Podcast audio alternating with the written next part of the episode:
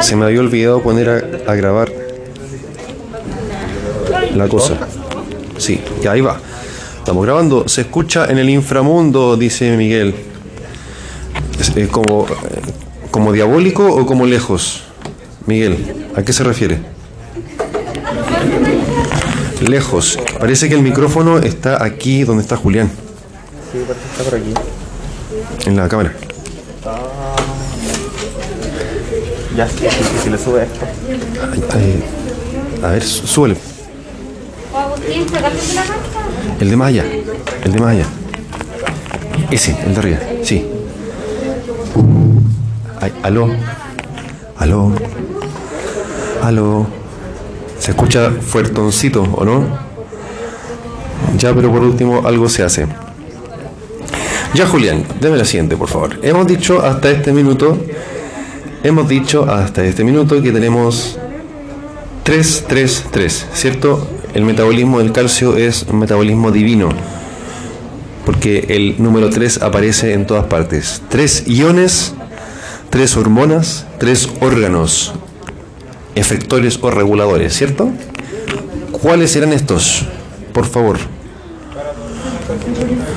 Bien, las hormonas que estaban involucradas en este proceso, se, igual se escucha mal. Se escucha mal. Las hormonas que estaban involucradas en. No, suena, como feo. Las hormonas que estaban involucradas en este proceso son la paratormona, la vitamina D y la calcitonina, ¿cierto? Bien, en detalle, ¿qué, qué es lo que hace cada una? Que si yo les preguntase, supongamos en un certamen, ¿qué, qué acción tiene la paratormona? Bien, en una sola palabra, hipercalcemiante. Perfecto. Igual que la vitamina D, muy bien. De, de fosfato, de fosfato, muy bien. No hay que confundirlos, pero muy bien. Eh, vamos avanzando, por fin, Julián. Dice, eh, ¿quién más entró? Ya, perfecto. Há- Hágale, hágale zoom, por fin, Julián. Eso. al- veamos el texto. ¿Qué dice el texto? Dice, la paratormona es una hormona peptídica sintetizada y liberada por las células principales de las glándulas paratiroides. Estas consisten, las glándulas paratiroides, en dos pares de eh, glándulas del tamaño de una lenteja ubicada en los lóbulos posteriores, o sea, en la cara posterior de los lóbulos tiroideos, ¿cierto? Son cuatro que están ahí atrásito de la glándula tiroides.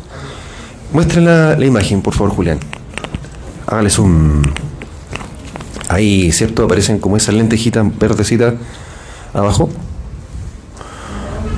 Eh, no, me- pesco. Baje, baje, baje. Eso.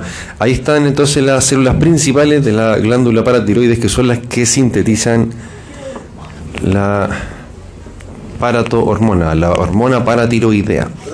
¡Au! No, el, el monito está indicando la célula naranjita.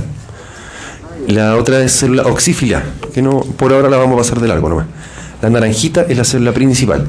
Y había una de estas, de una de estas tres hormonas que mencionó recién Néstor, eh, había una que no era de origen paratiroideo, sino que era tiroideo. ¿Cuál era? ¿Cuál era? ¿Cuál? De las hormonas que eh, par- participan en el control del calcio, también llamadas hormonas calciotrópicas. Había una, la calcitonina, que no se originaba en la glándula paratiroides, sino que se originaba en, bien, la glándula tiroides. ¿Dónde específicamente? En las células... No, foliculares no. Parafoliculares, sí. Parafoliculares o células C. Muy bien. Vamos avanzando. Calcitonina, dice Miguel. Bien, Miguel. Regulación de la... Bien, hemos dicho, y ustedes lo dijeron, eh, Soledad lo dijo recién, la PTH tiene una acción hipercalcemiante. ¿Sí? Eh, lo que se nos debe grabar en la mente es que el estímulo para la liberación o la inhibición de la hormona paratiroidea es la concentración de calcio. Dele, Julián, por favor. La concentración de calcio. ¿Puede hacerle zoom a, los cuadraditos rojos? El principal estímulo para la liberación, el aumento de la PTH, es la concentración de calcio. Si hay hipocalcemia, la PTH aumenta, ¿cierto? Y si hay hipercalcemia, la PTH baja, muy bien. Retroalimentación negativa, como ya lo conocemos. Por otra parte, la principal molécula inhibidora de la secreción de PTH es la vitamina D. La vitamina D, por su parte, tenía un efecto hipercalcemiante también, ¿cierto? Hipercalcemiante. Por tanto, se nos cumple eh, que tenemos este mecanismo de regulación de la calcemia, de modo tal que si la paratormona, que es la principal hormona hipercalcemiante, eh, no fuese inhibida por la otra hormona que también hipercalcemiante, viviríamos con el calcio por las nubes. Y la hipercalcemia igual es un cuadro patológico que genera arritmias, que genera eventos cardiovasculares, eh, fallas renales también. Por tanto, qué bueno ¿no? que tengamos este mecanismo eh, intrínseco de regulación de la PTH. ¿Quién inhibe la PTH? Es una muy buena pregunta. ¿Quién inhibe la PTH? El calcio, po, el calcio. Es que dijo, si no fuese inhibido por otra hormona infectada. La vitamina D. Me refería a eso. Me refería a eso. ¿Ah? Sí, justamente. Eh, y de esa forma se va compensando, compensando que no haya tanto aumento del calcio, que no se salga de control. El calcio es muy importante, tampoco queremos que exista en exceso. ¿Sí?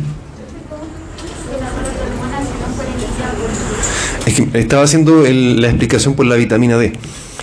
Ambas siendo hormonas hipercalcemiantes, eh, la vitamina D cuando está aumentando de, en, la, en la sangre también inhibe la liberación de paratormona, lo cual, como dije, contribuye a que no haya tanto calcio, sino que se regule. Y no, eh, ¡Au! ¿Alguien habló? Ah, ya. Por otra parte, como dice ahí el tercer... Ah, Julián, hay uno que... Es naranja, este es bergamota. Sí, ya, saquémoslo. Lejos. Eh, bien. Eh, dice, por otra parte, el magnesio. Au, Eh, la relación de la, de la inhibición de la paratormona con la vitamina D es igual para los dos, ¿no? O sea, la paratormona No. vitamina no, no. Solo la vitamina D. La paratormona responde al calcio. Y no hay nada que frene la, vitamina D, como la conversión a vitamina D. la misma vitamina D. Julián, ya que se nos adelantaron, podremos. eh, póngale botón derecho. Botón derecho, no se. Botón derecho, eso. Baje. Busquemos una que es amarillita. Esa, la amarillita. Sí. La vitamina D. Hágale zoom a los cuadraditos de abajo. Eso. Em, esas letritas, así es como tenemos que pensar en endocrino, en hormonas. Si disminuye el calcio, aumenta la PTH, con lo cual también aumenta la vitamina D. Si aumenta el calcio, disminuye la PTH, porque ya tenemos calcio en la sangre, no queremos hipercalcemiar, tenemos que bajar. Así que se inhibe la liberación de paratohormona y también se inhibirá la vitamina D. Por otra parte, vamos al otro cuadradito que está al ladito, Julián. Ahí. Por otra parte, eh, ¿se acuerdan cómo se llamaba la vitamina D activa? Calcitriol o también eso, 1,25 dihidroxicolecalciferol. 1,25 dihidroxicolecalciferol. Dihidroxicolecalciferol. Si ustedes se fijan en la pantalla, dice 1,25 OH2, o sea, dihidroxi D3. La vitamina D3 es la forma inactiva, la, la base, digamos, de la vitamina D, la prohormona, la molécula que está antes para transformarse a vitamina D activa. Entonces, esa vitamina D3, cuando pasa a la piel y es sometida a la radiación ultravioleta, eh, se hidroxila en dos sitios, en el carbono número 1 y en el 2, el 1 y el 25. Y esa es la forma activa. Eh, por eso acá aparece el calcitriol con estos, con este nombre medio raro, 1,25 dihidroxicolecalciferol. Cuando aparece en el monito, ¿cierto? Si sube el nivel de vitamina activa en la sangre, se inhibe la formación de la misma, es autorregulada. Ahora, se inhibe la formación de la vitamina D activa a expensas de aumentar la otra forma inactiva, que es la 24-25. Grupo hidroxilo, pero en el sitio 24 y en el 25 en vez del 1 y en el 25. O sea, se toman activas y se Exacto. Exacto, justamente. En vez de, eh, de esa forma la, la vitamina D se autorregula, digamos, para, para evitar excesos. Y como dije antes, no queremos hipercalcemia. La hipercalcemia igual es adversa para el nivel renal, para lo cardíaco. Eh, básicamente eso. Volvamos a la otra, por favor, Julián. Póngale eso. No, mire, vamos a la, a la siguiente. Ahí vemos el típico esquemita de la balanza. Póngale, suma la- al medio. Eso. Vemos el típico esquemita de la balanza. Cuando hay una regulación, digamos, balanceada de calcio, eso se llama homeostasis, ¿cierto? Está en niveles normales. Pero ¿qué sucede si es que el calcio aumenta? Eh, ¿Seguro que quiere seguir aquí, Julián? Porque lo veo medio complicado con polvo de los lentes. ¿Seguro? ¿Por qué no acerca la pantalla entonces? A lo mejor. Se lo digo en buena. Se lo digo en buena.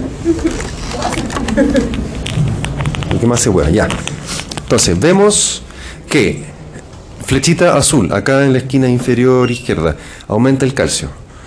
Si aumenta el calcio, disminuye la PTH. Y entre medio hay una glándula tiroides, ¿cierto? ¿Por qué? ¿Qué, mono pinta la glándula tiroides? ¿Cuál? Por la calcitonina. Su, sí, muy bien. Calcitonina, ¿cierto? Junto con ello también va a disminuir la PTH porque Catalina Ávila viene llegando. Salúdenla. Hola, Cata, de ¿cómo adecuados. Hola Cata, ¿cómo estás? Catalina la, está- Catalina la están saludando. Agustín dice Yes. Yes. Aesthetic. eso. Hola, dice Catalina. Ax, has, has, dice Miguel. Yes, dice Catalina. Ya, entonces eh, disminuye la concentración de PTH gracias a que el mismo calcio le dice al aparato hormona, frénate, bájale de espuma tu chocolatote. Eh, ¿La calcitonina va a aumentar o disminuir la, la presión? Aumenta la Aumenta la calcitonina. y disminuye la PTH. Aumenta la calcio, sí. La- Y se inhibe la PTH, pero la PTH se inhibe solita. Porque. Sola, porque si, su- sí, si sube el calcio. ¿Se acuerdan del el gráfico que habíamos visto antes que va bajando la PTH y va subiendo la calcitonina? Tiene que ver con la, la relación directa que hay en el calcio a nivel glandular con la liberación de paratormona o calcitonina. Eso, son independientes. ¿Y qué dice? Ahí hay una vertebrita, ¿cierto? Hay una vertebrita, ¿cierto? Y dice Bone Calcium Deposit. ¿Por qué? ¿Cuál es la, digamos, a dónde va el calcio? ¿Por qué baja?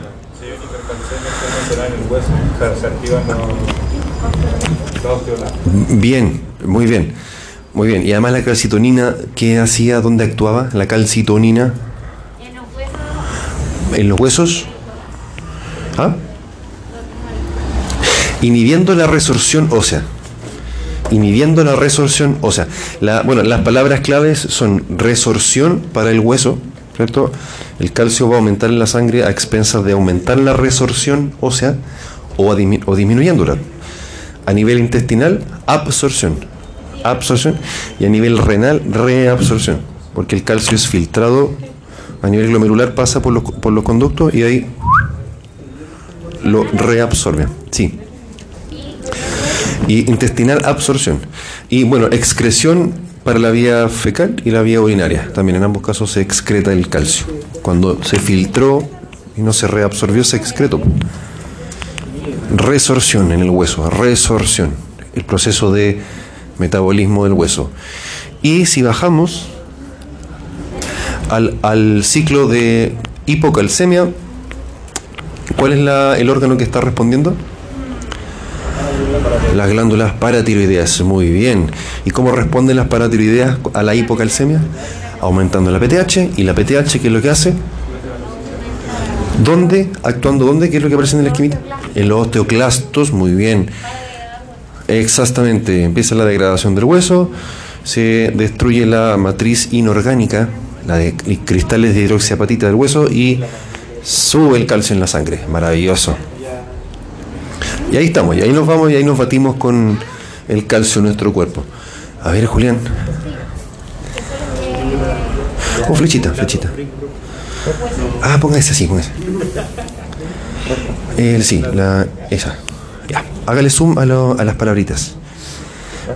Sí, la PTH aumenta el calcio aumentando la resorción a nivel óseo, incrementando la reabsorción de calcio e inhibiendo la de fosfato. Y a nivel intestinal, indirectamente, indirectamente, va a hacer que se, que se absorba más calcio. ¿Cómo? Incrementando la síntesis de vitamina D a nivel renal. No directamente la PTH va a hacer que el intestino absorba más, sino que necesita que la vitamina D actúe. ¡Au! La PTH en los huesos aumenta la resorción Exacto, para que salga el calcio, a la sangre, ¿sí? Eh, el fosfato igual sube, pero lo elimina. Se elimina. Cuando hay predominio de la PTH, va a eliminarlo. El, digamos, el, el efecto neto es que se va a eliminar fosfato. Porque además de eso, la PTH a nivel intestinal y renal impide la absorción de fosfato.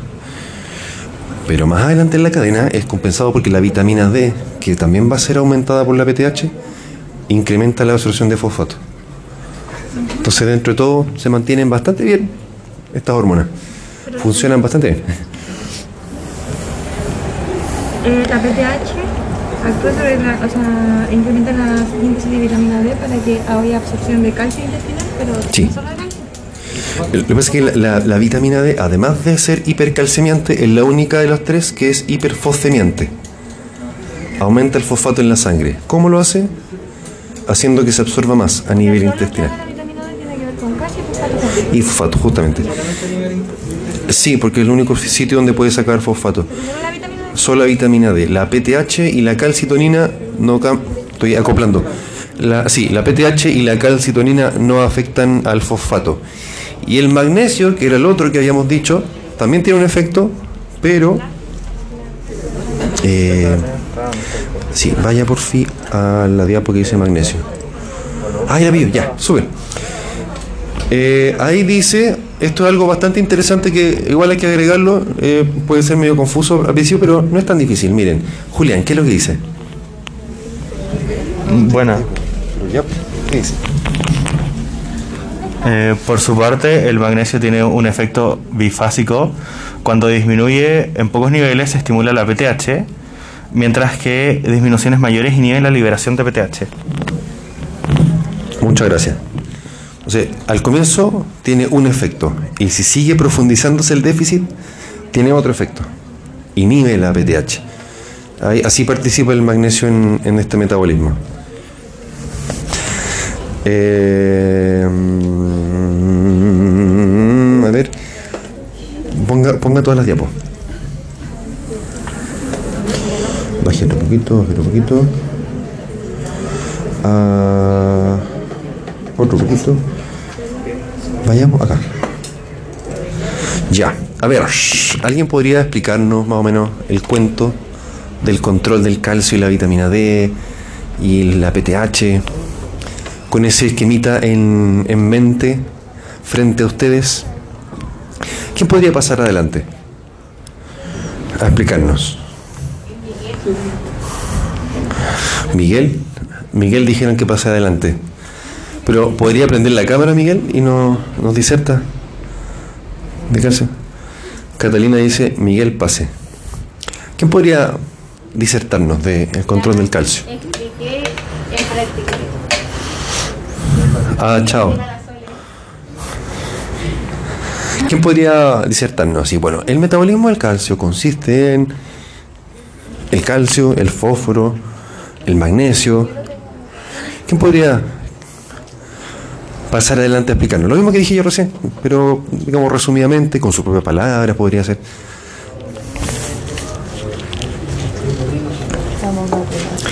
¿Ah? Va. Yo también. Bien, Eso ya, dele, pásenos, pásenos. Ay, ¿por qué? Imagine que le está haciendo un resumen a todos sus compañeros. Saludos a la dice que en el organismo es regulado ah, mediante la absorción de calcio en el intestino y la reabsorción en el riñón. La entrada y salida de este mineral en los huesos. El proceso está bajo la influencia de la hormona paratiroidea y de la vitamina D. Eh, No, pero porque siga nomás. Se va a poner no, roja, no, profe, no. Pero si estamos, aquí somos todos compañeros, ya nos conocemos hace como 5 años. Ya dice que las, cales- las sales cálcicas proporcionan la integridad estructural del esqueleto, siendo el principal componente mineral del hueso. Sí. Por otra parte, el ion calcio posee también una estructura eh, crítica en procesos bioquímicos como son la excitabilidad neuromuscular, procesos de coagulación sanguínea, permeabilidad de la membrana y desencadenamiento de las reacciones enzimáticas 1 y 4. Que no sé qué es. Bien, muy bien. Dice que el balance positivo es eh, mayor absorción y menor excreción de calcio y un balance negativo hay mayor excreción y menor absorción. Claro, ese concepto se ocupa para todas las todas las sustancias que se absorben o se eliminan. Balance positivo, más lo que se gana que lo que se pierde. Pero La ingesta diaria son 1000 miligramos de calcio Bien. y se van a eliminar 800 miligramos por las excreciones. Ya, Eh, 300, eh, la absorción, que es la que está ahí arriba, son 350 miligramos eh, que van a entrar a la deposici- deposición ósea, que es lo de allá. Y que la calcitonina va a inhibir la reabsorción ósea y la PTH va a, Resor- a activar. Resorción. Resorción. Y se van a secretar 150 allá, eh, no, en la secreción. 150 se van a devolver al, al intestino. Ya, perfecto. Bien. Y la excreción por el riñón, que es lo de abajo, van a ser ah, 200 miligramos y así se va a hacer los 100. Por la los. 1000. Excelente. Excelente. ¡Bravo! Maravilloso. Bien, esto, bueno, todos ustedes deberían ser capaces de explicarlo, pues si cuando estén en clínica, el profe les va a decir, a ver, doctor, há- hábleme un poco de la osteoporosis. ¿Qué, ¿Por qué la osteoporosis? ¿Qué es lo que pasa? ¿Qué le pasa al calcio? ¿Qué pasa con la paratormona? ¿Qué vamos a hacer entonces? En este paciente, ¿qué vamos a hacer? A ver, Julián. eh, hagamos pausa, hagamos pausa. ¿Hagamos pausa? ¿Quién es ese? Ya, pausa. Ah, ¿Profe quedó bien explicado? sí, pues sí. ¡Ay! La botellita. No Dígame. entendí lo, de, lo del ma- Ay, perdón. No, pero si está bien, sí. sí tiene nada. pero si está bien, porque todo. Ya. Eh, Eso, o sea, po. cuando disminuye, pero en poco nivel estimula la PTH, pero Claro. cuando disminuye más, eh, ¿pero por qué? Se corta, porque así se comporta la glándula. No tengo que entender nada. No, no, en eso no. Ya, y lo del aumento de fosfato indica como disminución de calcio y eso aumenta la PTH. Exactamente. Pero aumento de fosfato en el plasma Sí, en la sangre. significa disminución de calcio. O sea, es interpretado como. Porque siempre se absorben juntos calcio y fosfato. Y siempre salen juntos del hueso también.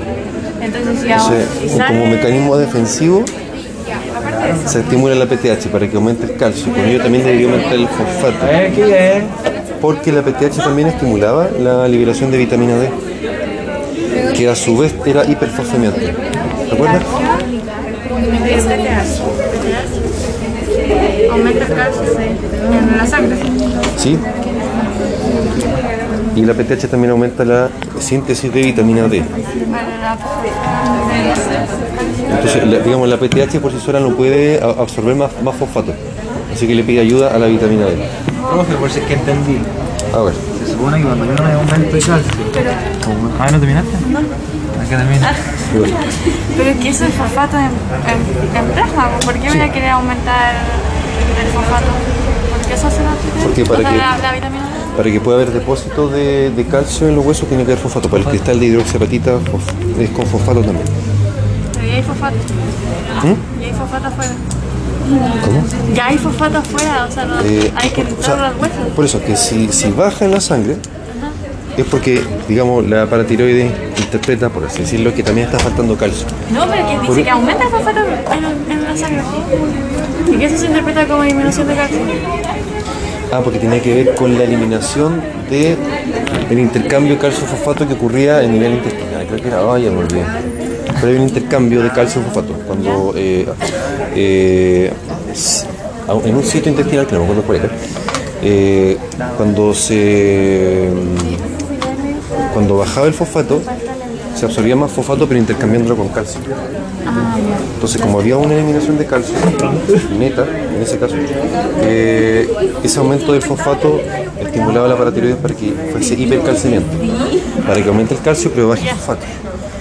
Pero, a su vez, la PTH iba a hacer que se aumente más la vitamina D, que iba a aumentar más el calcio y también va a aumentar el fosfato. Entonces, constantemente, como en todos los procesos homeostáticos, había un, un balance dinámico, digamos.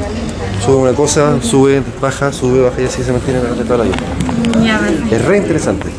Súper. Difícil de entender. Yo me acuerdo cuando lo estudié en la U también me. Pero bueno. qué? ¿Ah? ¿Por qué? ¿Qué, qué? No, ¿por qué pasan esas cosas? ¿Por qué tan difícil? Sí, ¿Por qué sí. ser humano no puede ser más sencillo? Yo decía, cuando, cuando estaba en primero la U, yo decía, podría haber sido como un gusanito nomás. Como un gusanito de carne. Como que no, yo, son muchas cosas que tienen que salir demasiado bien para Sí, estar sano sí. y, hay muchas probabilidades y muchas formas de que salga Sí. algo mal. Sí, exactamente. Ah, Sí, y, igual cuando si es que estudian más adelante la- el embarazo, el parto, también se van a dar cuenta de la cantidad de cosas que tienen que pasar bien para que un embrión se implante bien, crezca bien, nazca bien. Son demasiadas cosas. A mí me que este fue mi primer error y sale el cuando soy de fecundando el mundo así. Mi primer error en la vida. Ya, aún Mi primer error hoy fue despertar. Sí. Oh, Qué lamentable, un día más que, despertando. ent- si es que entendí, se supone que cuando hay un aumento de calcio en el, Sí, se activa la calcitonina por la tiroides, que es la que la glándula que secreta, sí, pero, pero- y baja la pH. Y esto lo que hace que eh, se activa el autoclasto en los huesos y No, haciendo... no se activa el osteoclasto. No, pero- Se inhibe el osteoclasto. Cuando disminuye la PTH se inhibe la osteoclasto. Porque el osteoclasto es resor- Se resortivo. activa el osteoblasto. Sí, o sea, en Ah, realidad. entonces aquí se activa el osteoclasto. Osteoclasto. Ya, entonces está bien. No, no, No, no. Lo que hace es Sí. inhibir el osteoclasto. El osteoclasto igual funciona por su propia cuenta. Está- los huesos están funcionando siempre. Pero esta hormona lo que hacen es, acti- es activar o inhibir el osteoclasto. Ah, ya. Por eso, el fondo, Entonces recapitulemos, cuando hay un aumento de calcio se activa la glándula paratoida que es esta, esta calcitonina la sí. que inhibe la reabsorción del calcio. y de hecho tiene todo sentido. Usted, si usted lo piensa con el tiempo, lo que nos pasa es que perdemos hueso, no ganamos hueso. Y eso lo, lo que hace es baja la pH. Y eso lo que hace es inhibir los de los para que no haya. Hay baja calcio en el sistema, que se activan las glándulas paratiroides que li- liberan la PTH, la paratormona, haciendo que se active el osteoclasto. Y esto hace que se, se- Ya, vamos. eh, Catalina dice que igual quiere cabinear. Eh, room reveal. Room tour. Room tour. Room reveal. Hola. Fernanda llegó. ¿Siguen necesitando mi, mi teléfono? Sí. eh, voy a, voy a. Atención, niños desde la casa también. Sáquenla, dice Catalina a Fernanda. Voy a cortar esta reunión, voy a abrir otra, porque va a terminar igual. Eh, voy a pausar la. Voy a pausar la. eh, el podcast igual. ¿Cómo te escuchó todo lo que dijimos? Sí, se escuchó todo. Ya, Julián, no como que dos minutos. Ahora. Au. Vamos a. Ay, ¿qué hice? Algo me eché. No me eché nada. Vamos a seguir trabajando. Vamos a seguir trabajando. ¿Qué más vamos a hacer? Ya, vamos. Vamos a introducirnos a la unidad de renal, renal e hidrosalino. Y estas primeras clases de renal e hidrosalino estas primeras clases de renal e hidrosalino van así, es difícil, pero por eso vamos a partir con un tema que se parece más o menos a lo que hemos visto antes, de endocrino. No, pero si usted ya sabe calcio como si fuera un experto. Un calciólogo, un experto. Bien, entonces lo primero que vamos a ver es eh, control del equilibrio hidrosalino, lo cual está dado por eh, fundamentalmente dos grandes protagonistas de este proceso, dos grandes hormonas que tienen la función de regular. Eh, voy a ir avanzando con la diapo. Em, dice, ya sabemos entonces cómo se relaciona el plasma, ¿cierto? Eh, principal territorio del líquido extracelular con el líquido intracelular. Sabemos cómo sucede la osmosis entre una membrana y la otra, ¿cierto? Sabemos eh, por qué está determinada, ¿no? Por fuerzas osmóticas. ¿Ah? Y que debe ser semipermeable. Muy bien. Deme la siguiente, por favor, Julián. También sabemos cómo cambia el líquido extracelular cuando se agrega un fluido osmóticamente similar o distinto, porque si el- la sangre se transforma en un líquido osmóticamente mayor, ¿qué sucede? Si aumenta la osmolaridad del plasma, ¿qué sucede? Aumenta. ¿Mm? Aumenta la osmosis hacia dónde? Hacia el intravascular, ¿cierto? En renal, fisio-renal, renal e hidrosalino. Dice renal, le puse renal 1, después le cambié el nombre más específico. Eh, bueno, entonces ahora tenemos que ver cómo regula el cuerpo y eso lo hace a través de algunas hormonas, por eso partí con esto porque ya vimos hormonas, ¿cierto? Entonces tenemos el, el- esquema de cómo funciona la cosa. Julián, por favor, la siguiente. ¿Cómo, cómo cambia el... Eh, dame un segundo. Ah, no, pensé que te- tenían que dejar algo acá. Deme la siguiente, por favor, Julián. Dice, eh, la función renal de excreción y absorción de sodio, el gran ion, que es el principal de todo, eh, para distintas funciones y también para la osmolaridad, es regulada su concentración mediante las funciones de excreción y absorción a nivel renal, lo cual responde a un control hormonal que está dado por las siguientes moléculas que son, Julián, la ADH y la aldosterona, la hormona antidiurética y la aldosterona. La primera de ambas, ADH. ¿Qué significa ADH? Hormona antidiurética. Su efecto es disminuir la diuresis, porque es antidiurética, ¿cierto? ¿Qué es la diuresis? Diuresis es la eliminación de orina, el pipí. Diuresis es hacer pipí. Aumenta la reabsorción de. No, ¿cómo que de calcio? ¿De? No, no, de sodio no. ¿De? Ahí dice, en verde. De agua, exactamente. Aumenta la reabsorción de agua a nivel renal, particularmente a nivel del túbulo contorneado distal y el túbulo colector de la nefrona. ¿Se acuerdan de todo eso? Del túbulo contorneado distal y el túbulo colector, la porción final de la nefrona. A ese nivel es donde la ADH tiene un efecto de aumentar la expresión de receptores, no, perdón, de receptores no, de transportadores de agua, que se llaman, ¿cómo se llamaban esos transportadores de agua? Tiene un nombre bien tierno. Aqua porina. Muy bien, aumenta la, sí, la expresión de acuaporinas a nivel de túbulo distal y túbulo colector al final de la nefrona. Eh, además de eso, y esto explica por qué a esta hormona también se le llama vasopresina, además de eso la ADH tiene un efecto vasoconstrictor, eh, lo cual más bien se observa con eh, concentraciones altas de ADH, cuando hay una situación de estrés importante, como una hemorragia, un traumatismo importante eh, o una deshidratación severa. Au. Estrés fisiológico.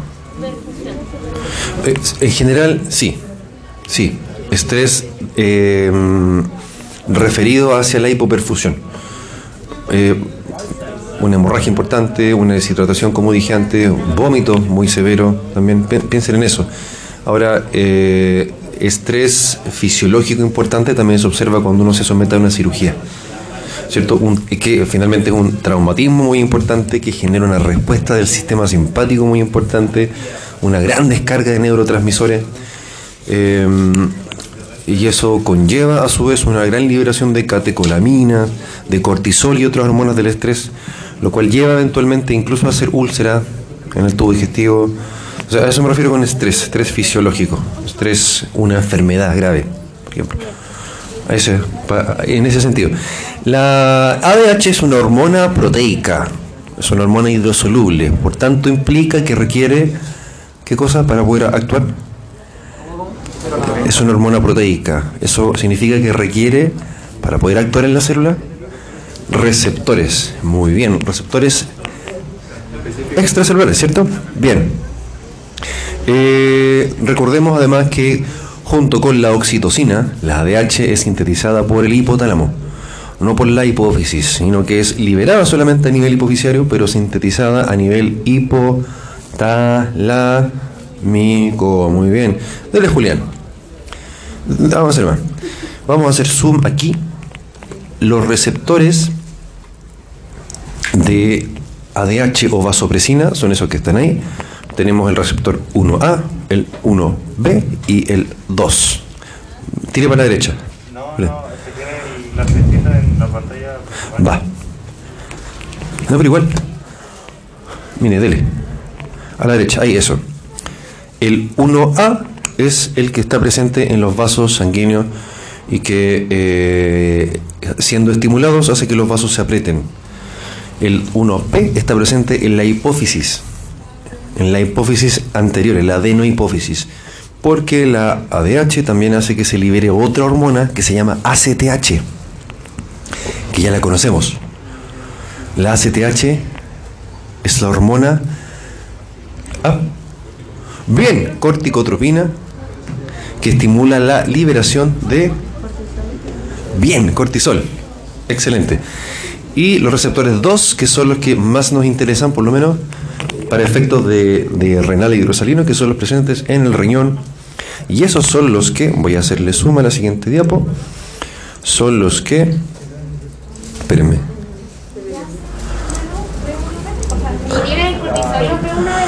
No, lo estimulan.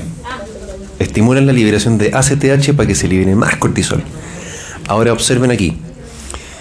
Ahí vemos, estas son las células del túbulo contorneado distal y o del túbulo colector de la nefrona. Por acá pasa el pipí.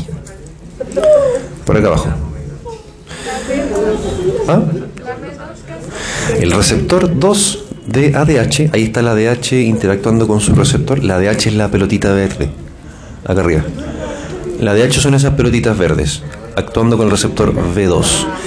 Este receptor, al ser estimulado, hace que se transcriban y se trasloquen más transportadores de agua en las membranas de las células de la nefrona. Transportadores que se llaman, ¿cómo se llaman? Acuaporinas, exactamente. Los cuales ayudan a incrementar la permeabilidad al agua de las membranas de las células colectoras de la nefrona. Con lo cual, ¿qué es lo que sucede? Entra más agua, ¿cierto? Hacia la sangre.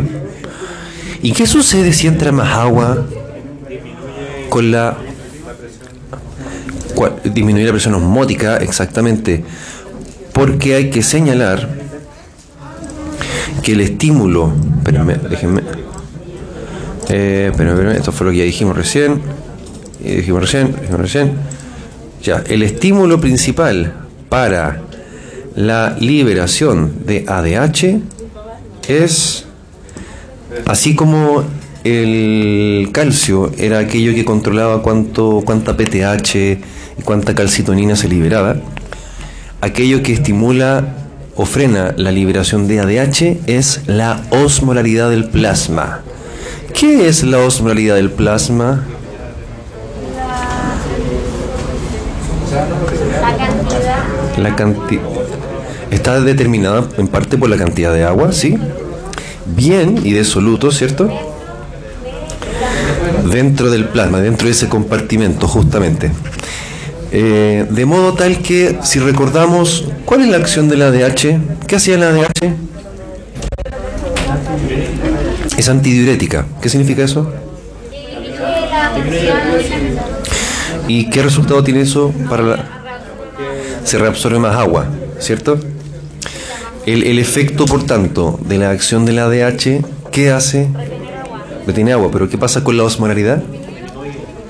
Va a disminuir, ¿cierto? Eh, por tanto, su estímulo es todo lo contrario. pues, si tenemos la osmolaridad de la sangre aumentada. Como por ejemplo cuando usted está deshidratado. Como por ejemplo cuando corrió una maratón. Como por ejemplo cuando vomitó mucho después de un carrete. Como por ejemplo... ¿Por qué se ríe Julián? Eh, como por ejemplo cuando tiene una hemorragia muy importante. Eh, muy importante. ¿Ah? Con una diarrea también, justamente. Eh, se pierde mucha agua, aumenta mucho la osmolaridad, la sangre está muy concentrada. Lo que busca el cuerpo hacer es compensar la pérdida de agua. En concreto, ¿qué hace Néstor? Va a aumentar la, la reabsorción de agua. va a aumentar la reabsorción de agua, ¿cierto? Necesitamos para diluir, entre comillas, diluir, perfecto. ¿Y qué pasa cuando se restituye la osmolaridad del plasma? La ADH, Debería volver a niveles normales. la ADH debería volver a nivel, dígalo. Ah, de que, ah, hola. Eh, que la DH debería volver a niveles normales, pues, porque, Exactamente. Exactamente. ¿Por qué? porque sí. Porque sí, porque responde a los cambios de la osmolaridad. Aquellos eh, receptores, ¿se acuerdan que la presión arterial era regulada por varoceptores? Varoceptores, acá las neuronas que se estimulan o se inhiben para eh, estimular la liberación de ADH se llaman osmoceptores. Receptores que reaccionan a cambios de osmolaridad. Entonces, si la osmolaridad plasmática aumenta, porque la sangre está más, más concentrada en sodio, porque tiene menos agua, los osmoceptores se activan, descargan más para que se libere más ADH desde la neurohipófisis. Y a nivel renal, entonces, ¿qué es lo que sucedía con la ADH? A nivel renal, ¿qué es lo que sucedía? No, pues eso ya pasó. La salida de agua, la retención de agua, el, el paso de agua desde qué compartimento? Antibiótica. ¿Mm? ¿Desde qué compartimento a qué compartimento? Del, del extravascular. Porque los dos son extracelulares. Entonces, ya del extravascular, del intersticial renal podría ser, o, o del túbulo colector, hacia el intravascular, ¿cierto? Y eso va, ¿qué efecto va a tener a, ni- a nivel osmótico? La presión, o sea, si, si hay más agua, va a disminuir. Va a disminuir la presión osmótica, va a disminuir la osmolaridad. Muy bien, excelente. Eh, y ahora sí que sí lo dejamos hasta aquí. Ya. ¡Bravo! ¿Ah? ¿Hasta dónde entraría nuestro test de física imaginario? ¿Sabes que ni lo, ni lo he pensado? Déjeme pensarlo. Déjeme-. Ah, podría ser hasta el calcio. Sí, sí, puesto no, ¿para qué? ¿Ah? ¿Qué dijo? ¿Qué están cantando? ¿Qué están cantando? Pura chicha dijo. Va, sí, pues, y- Para allá, para allá, para allá. Es que los chilenos cuando están felices siempre cantan el himno. Puro Chile, esto sí, pero no, eso no evoca tan cerca que van a escuchar la cuando vea la, escuche la tengo. no me va a gustar. Bueno, cantemos el himno entonces. Ya, un, dos, tres. Puro Chile es tu cielo azulado. Te cruza. Oye, pero ¿por qué me están cantando sola? Y tu ah, fue tu flores bordados. Es la copla feliz de majestuosa es la blanca montaña que te dio por baluarte, Señor. Que te dio por baluarte. Profesor, ¿todo esto está quedando grabado? De mar que tranquilo te baña, te promete el futuro esplendor. Y ese mar que tranquilo te baña, te promete el Dulce recibe los votos. Se fueron tus alas juro que la tumba será de los libres. Vuela asilo contra la opresión. La tumba será de los libres. Asilo contra la opresión. La tumba será ¡De los libres! Vuela asilo contra la opresión. Vuela asilo contra la opresión. Tin, tin, tin, tin, tin, tin. Ya se acabó. Eh, porque vamos a Qatar, ¿o no? Vamos a Qatar. Sí. Chile va a Qatar. ¿No? ¿Sí o no? ¡Au! No, no hay QR. No hay QR. No hay QR. Así que váyanse a la casa.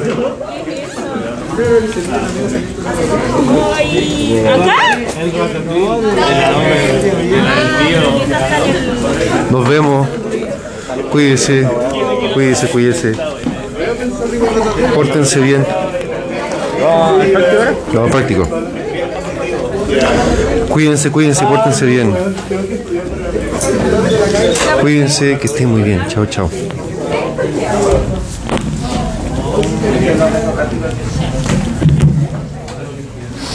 Gracias.